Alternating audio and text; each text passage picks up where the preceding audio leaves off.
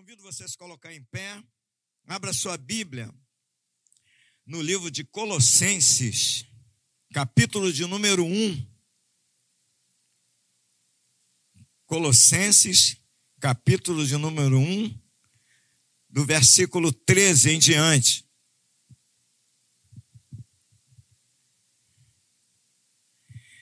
Colossenses, capítulo 1, do verso 13 em diante. O lugar onde Deus me colocou. Ele nos libertou do império das trevas e nos transportou para o reino do Filho do seu amor, no qual temos a redenção, a remissão dos pecados. Este é a imagem do Deus invisível o primogênito de toda a criação, pois nele foram criadas todas as coisas, nos céus e sobre a terra, as visíveis e as invisíveis, sejam tronos, sejam soberanias, quer principados, quer potestades. Tudo foi criado por meio dele e para ele. Ele é antes de todas as coisas. Nele tudo subsiste. Ele é a cabeça do corpo da igreja, ele é o princípio, o primogênito de entre os mortos, para em todas as coisas ter a primazia.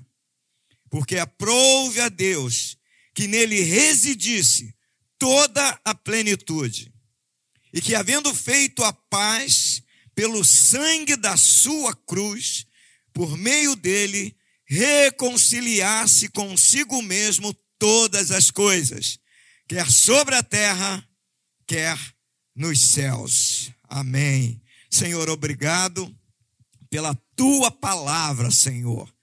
E o Senhor nos colocou no lugar, em um lugar especial. Por essa razão, nós queremos nesta noite te agradecer te agradecer porque o Senhor nos tirou do pecado, do lamaçal do pecado. O Senhor nos tirou da prostituição. O Senhor nos tirou do adultério. O Senhor nos tirou de uma vida miserável. O Senhor nos tirou do roubo, da corrupção, das falcatruas, de uma vida errada, de mentira. E o Senhor nos colocou no lugar adequado. Muito obrigado nesta noite. Muito obrigado pelo teu Espírito Santo que está aqui. Está, Senhor, trabalhando em cada coração, em cada vida neste lugar, transformando, libertando, mas acima de tudo, mantendo-nos nesta posição. É neste lugar que queremos ficar. Não queremos sair deste lugar. Não permita, em nome de Jesus, que possamos ser movidos deste lugar para a glória do teu nome, em nome de Jesus. Amém. Amém. Tome o seu lugar. Ele nos libertou do império das trevas. Irmãos, que mensagem maravilhosa do Evangelho. Que, que ação poderosa de Deus de nos libertar de um império Pense no império, num sistema dominador que domina. Assim é o império das trevas. Domina, tem o seu o seu rei ou seu príncipe, como Jesus falou, disse que é o príncipe deste mundo. Mas Satanás tem dominado muitas cabeças, muitas mentes, muitos corações, a ponto de ser criada uma igreja agora satânica. Inclusive tem no Brasil, a igreja satânica, em que o diabo é adorado, ele é exaltado, e ele é tido como, não como um vilão, mas como alguém que é bom. Mas a Bíblia diz que Satanás não tem nada de bondade, pelo contrário, Jesus falou em João que ele veio tão somente para matar, para roubar e para destruir. Então vejam as qualificações do diabo: matar, ou seja, quem mata é, extermina, elimina e mata e, e mata é, de uma forma democrática. Por quê? Por que eu falo democrática? Porque crianças, bebês, todos são enquadrados como seus alvos. Ele é o predador de todos esses, esses essas pessoas, esses grupos. Então mata novinhos, bebezinhos, mata lá no útero lá no ventre da mulher, onde você não tem, não tem imagem, imagem é, é, só através palpável, obrigado, Hamilton, só através de determinados equipamentos, mas ele está lá matando. O aborto está legalizado em vários países, e pasmem, em alguns países, com, uma, com tantos meses, quase pronto para nascer o bebê, já foi autorizado a morte. Então, Satanás é esse vilão, esse assassino de vidas, mata os idosos através de vários sistemas, de vários modelos, de várias maneiras. Então, esse, esse é o império das trevas, que tem a sua característica é, é, tem, tem os, os, seus, os seus, é, os seus asseclas, tem os dominadores, aqueles que compõem esse império. O apóstolo Paulo, ele fala aqui aos Efésios, mais ou menos ele deixa para a gente uma ideia de como funciona esse império das trevas.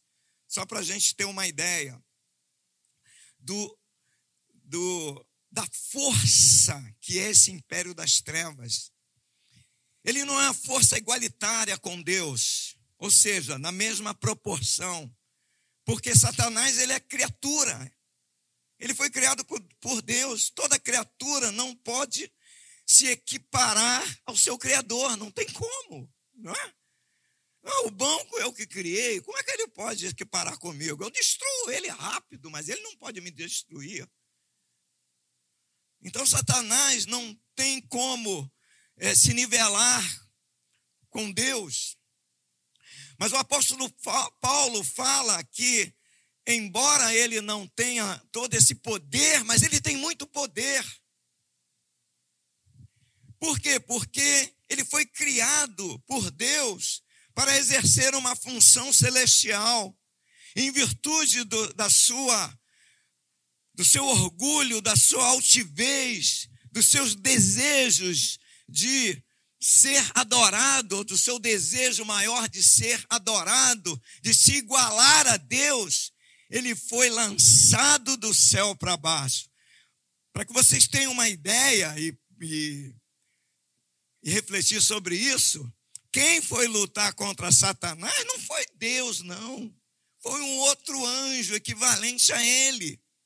Foi Miguel, que foi batalhar com ele, foi lutar com ele, para que vocês tenham uma ideia que ele não não pode se nivelar com Deus. Mas o apóstolo Paulo, falando aqui em Efésios, ele nos dá uma noção da, da, do poderio desse império, desse império das trevas. Ele diz assim, ó, no capítulo 6 de Efésios, lá no verso 12, ele diz assim: a nossa luta não é contra o sangue e a carne, sim contra os principados e potestades, contra os dominadores deste mundo.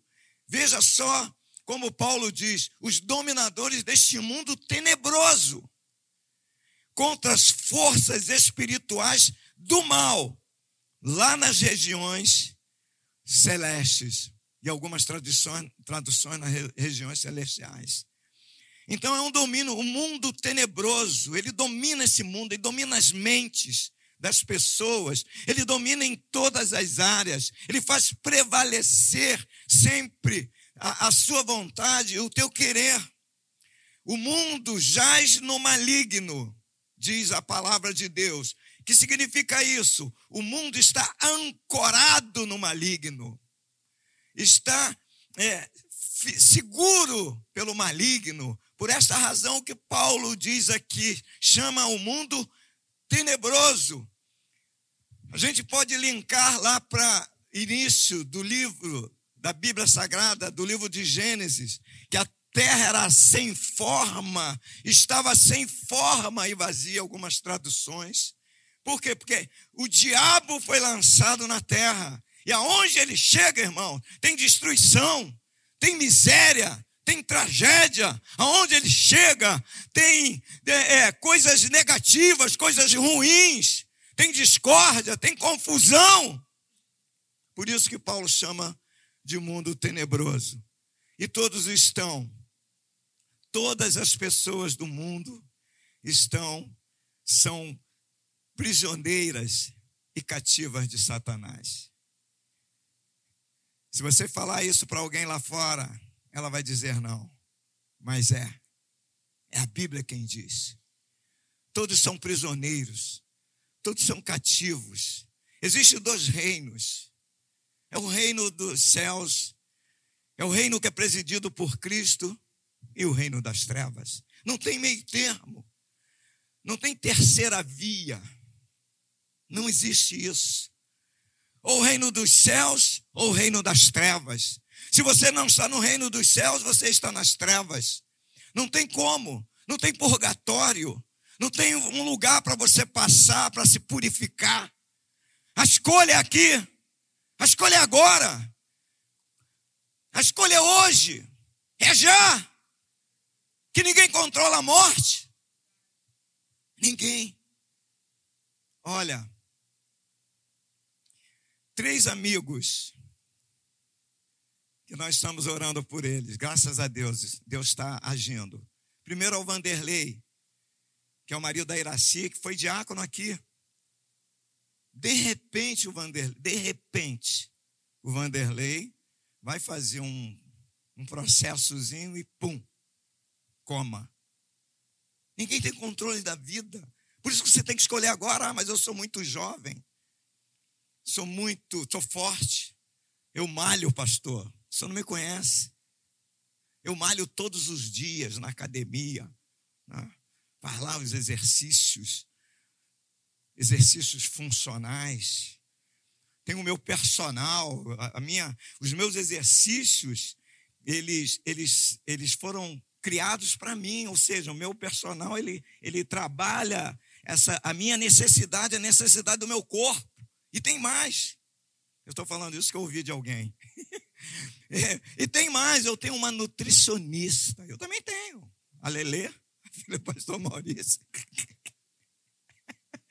eu tenho uma nutricionista que elabora um cardápio, uma dieta então eu sou super saudável. Meu irmão não tem nada disso, meu querido amigo, irmão.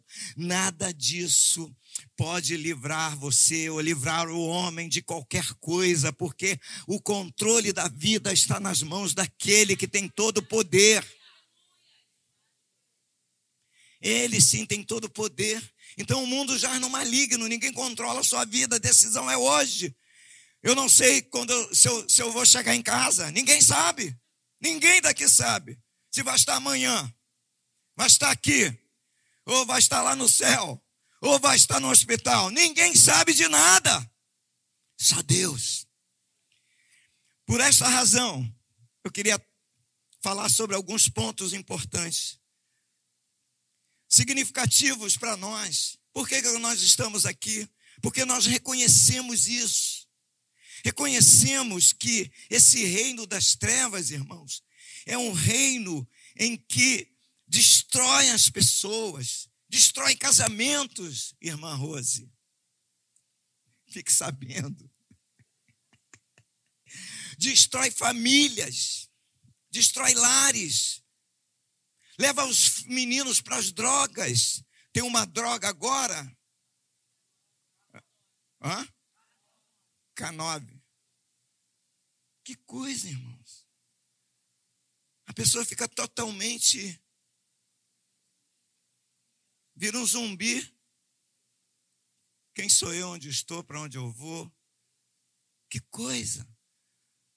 Isso é arma de Satanás. Isso vem do reino das trevas, meu irmão. E pode entrar na minha casa, na sua casa. Você está entendendo?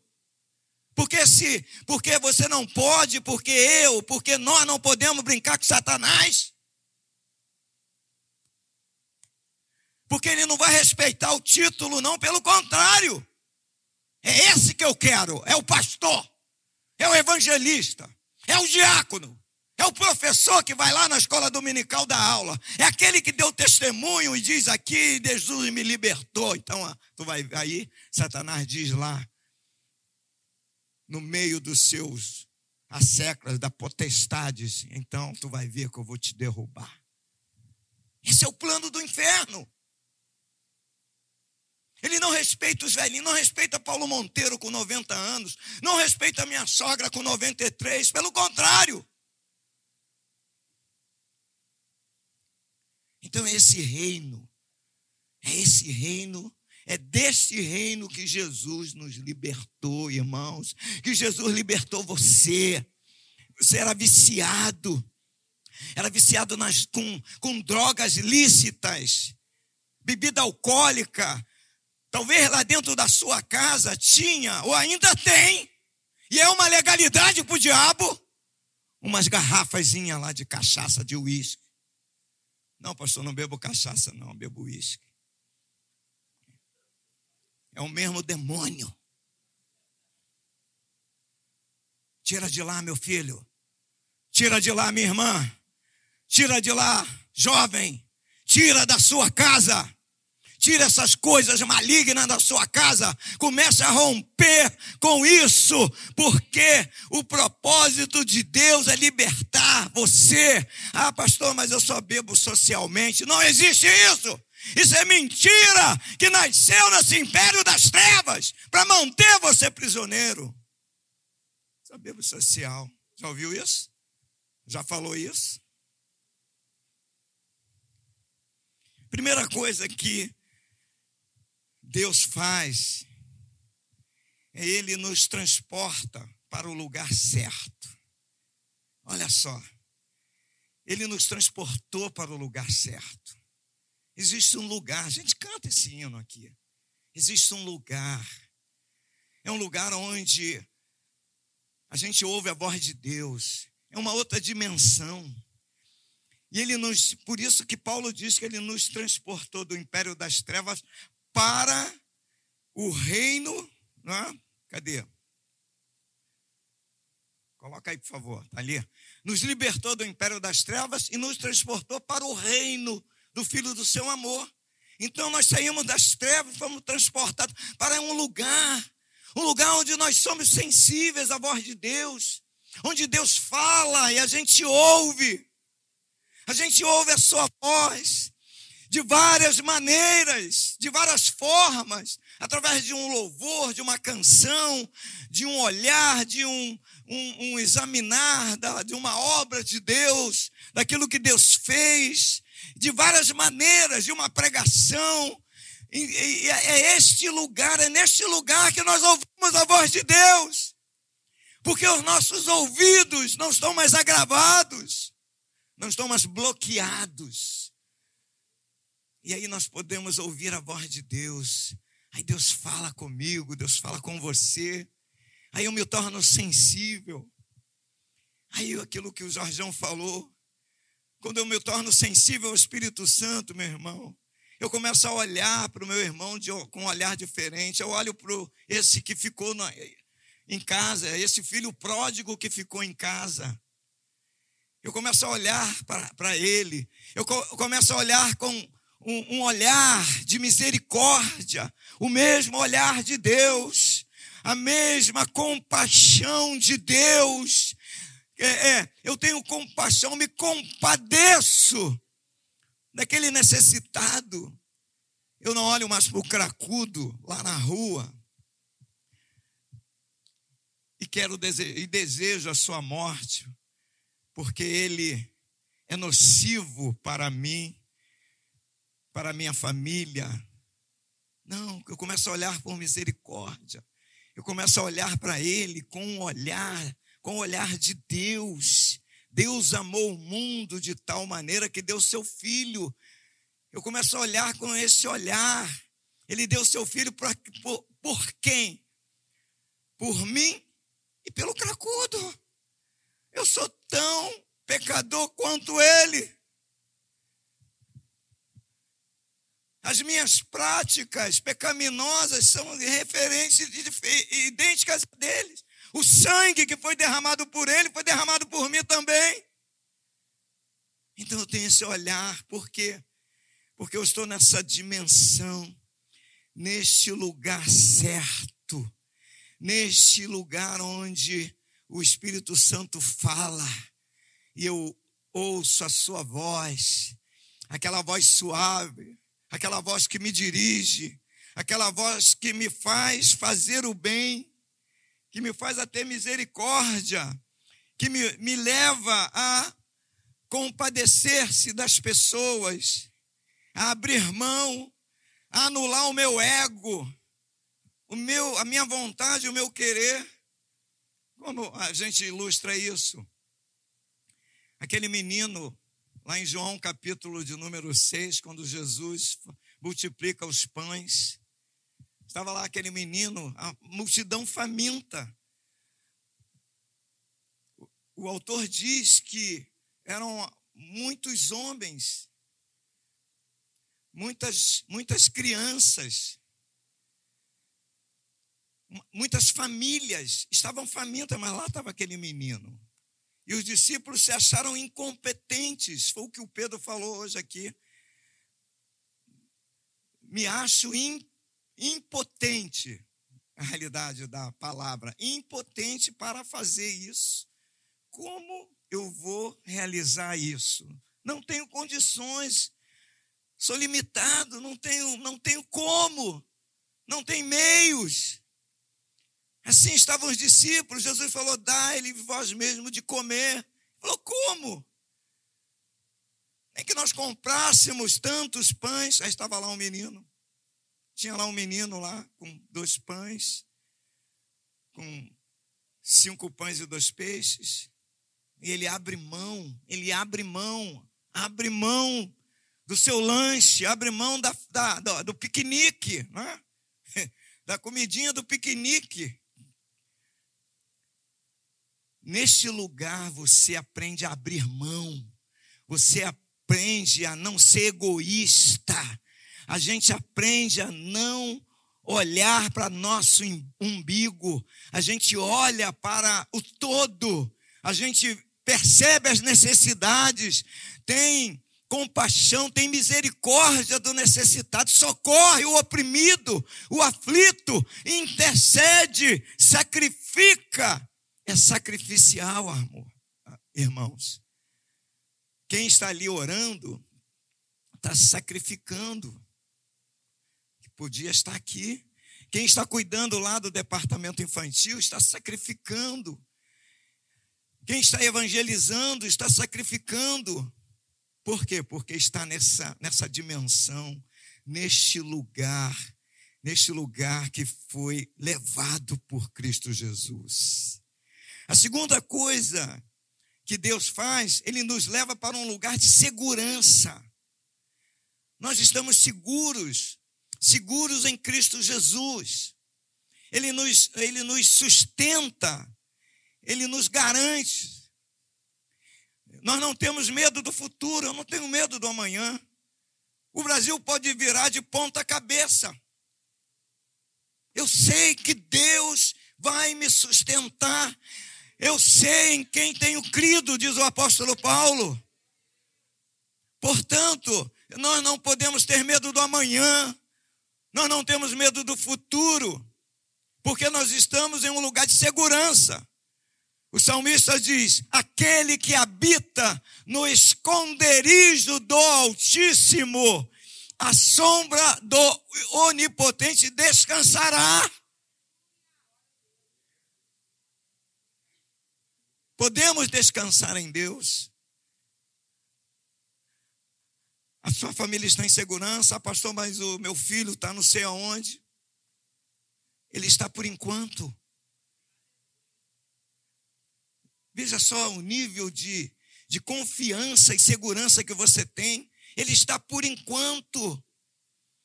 Por enquanto ele está lá. Mas sabe qual é o alvo? O alvo é a salvação, não é este mundo. Este mundo aqui, você pode ganhar o mundo, pode viver numa, ter uma vida nababesca, desfrutar de todas os, os, as coisas boas deste mundo. Mas se você perder a sua alma, meu irmão, adiós, não tem valor nenhum. Mas você pode morar num lugarzinho simples, humilde, a sua casinha, ter somente o pão o cafezinho da manhã. E como é bom você tomar um cafezinho, Jorjão, de manhã, com uma manteiguinha. Que delícia, um café quentinho. Não precisa nem leite. Só o cheirinho do abençoado já coloca água na boca. Eu não preciso de uma mesa linda. Lógico. Se tiver, eu aceito. não vou, não vou abrir mão. Mas, meu irmão, se eu tiver o meu cafezinho, o meu pãozinho gostoso, quentinho, quentinho, lá tem um, lá em Campo Grande tem uma eu nem vou lá mais. Sempre vou lá enquanto o pastor Maurício. eu não venho mais aqui. Porque tem um pãozinho quentinho, fresquinho, umas coisas assim deliciosas. E aí, a minha abençoada ainda fala: hoje eu quero tomar um café com pão e ovo. É muito bom, irmão, uma coisa melhor. Não existe coisa melhor do que isso. E o autor de Provérbios fala que não há nada que possa pagar essa tranquilidade, essa paz que você tem na sua casa com as coisas simples. Na verdade, não há nada, não, não existe nenhum valor que possa substituir isso. Aleluia. É um lugar de segurança. Você está seguro, seguro no Senhor, Ele te ele segura você. Jesus falou que nenhum daqueles que o Pai o deu vai se perder, porque Ele segura você. Ele é o bom pastor, e o pastor cuida das suas ovelhas. Ele, ele, ele, ele coloca guarda na porta do aprisco para que as ovelhas não fujam. E se uma delas fugir, ele vai atrás. Ele traz de volta as suas ovelhas. Então você está num lugar seguro. Não tenha, não tenha medo, não tenha medo da morte, não tenha medo do amanhã, não tenha medo do futuro. E a melhor coisa é você estar em lugar seguro. Que você faz as coisas com segurança. É? Você faz as coisas com firmeza, com convicção, porque você está seguro, não é isso? Você está seguro, assim como o teu filho pequeno, em que você leva para algum lugar e você fala: Olha, papai está aqui, mamãe está aqui.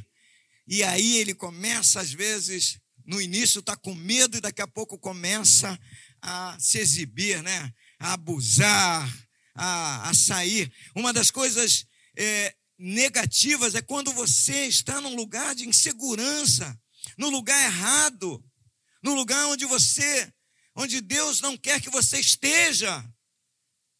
Lembram-se de Jonas, lá no, no navio? Ele estava num lugar errado, onde Deus não queria que ele estivesse. E as coisas começaram a dar errado. Começaram a complicar para a vida deles. E aí o que, que aconteceu? Ele foi apontar o dedo para ele e o acharam culpado. E ele mesmo teve que confessar e lançaram ele no mar.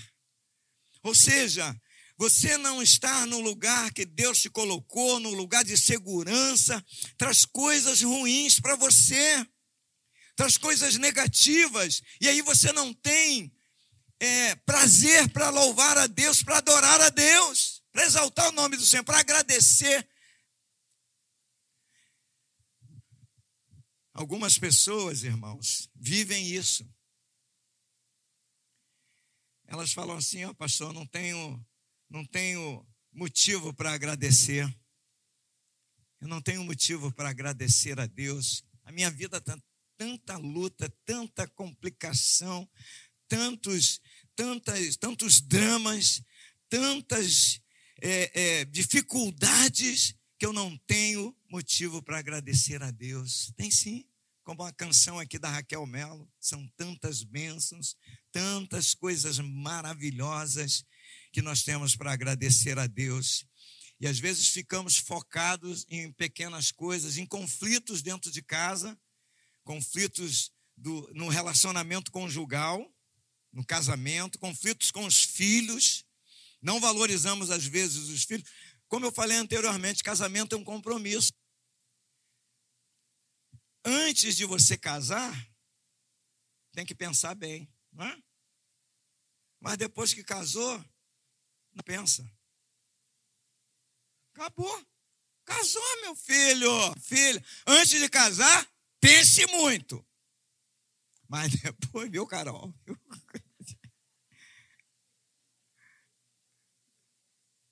Ele também, viu? Pensa bem. Mas depois que casar, meu filho, glória a Deus. Só pense no amor. Ela é linda, ela é maravilhosa, ela é a rainha do lar, ela é a princesa, ela é, enfim, maravilha. Só alegria. Você tem que sempre lembrar do bem que Deus te, te dado. Não é verdade? Lembrar sempre de Deus tem tantas bênçãos. Pois nós estamos no lugar seguro, vamos voltar lá ao texto. Colossenses capítulo 1, para a gente encerrar minutinhos. Para encerrar. Quando o Senhor nos leva, nos transportou para o reino do Filho do seu amor, e ali nós recebemos de Deus, primeiro, no verso 14, o apóstolo Paulo fala que no verso 14, nós recebemos a redenção, a remissão dos pecados. Nossos pecados são limpos, são remidos, ou seja, não existem mais. Olha só, o autor, lá no profeta Isaías, ele, ele diz que o efeito da justiça é a paz com Deus.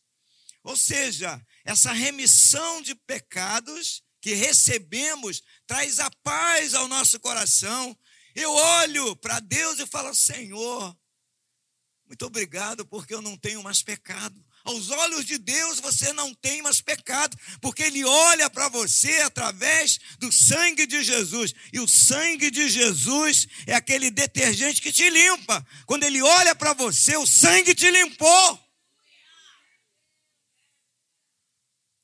Por isso que nós estamos numa posição elevada, numa posição de segurança, porque o, o diabo não pode mais nos acusar, o diabo não tem mais poder para nos acusar, para apontar o dedo e dizer: olha, você pecou, você é um pecador, e você vai dizer para ele: sim, eu sou pecador, mas Jesus já pagou os meus pecados, estão pagos. Aleluia! Lá na cruz do Calvário, ele efetuou todo o pagamento. Louvado seja o nome do Senhor. Fique no lugar onde você está, onde Deus te levou. Deus está sempre levando a gente, Ele nos transporta para o seu reino, está sempre nos deslocando, para que possamos ir avançando e ir crescendo, Jacó teve que passar o val de Jaboque. Ali ele teve um processo com Deus. Eliseu teve que ir atrás de Elias para poder receber o ministério. Ele teve que perseguir. É Deus fazendo os deslocamentos da nossa vida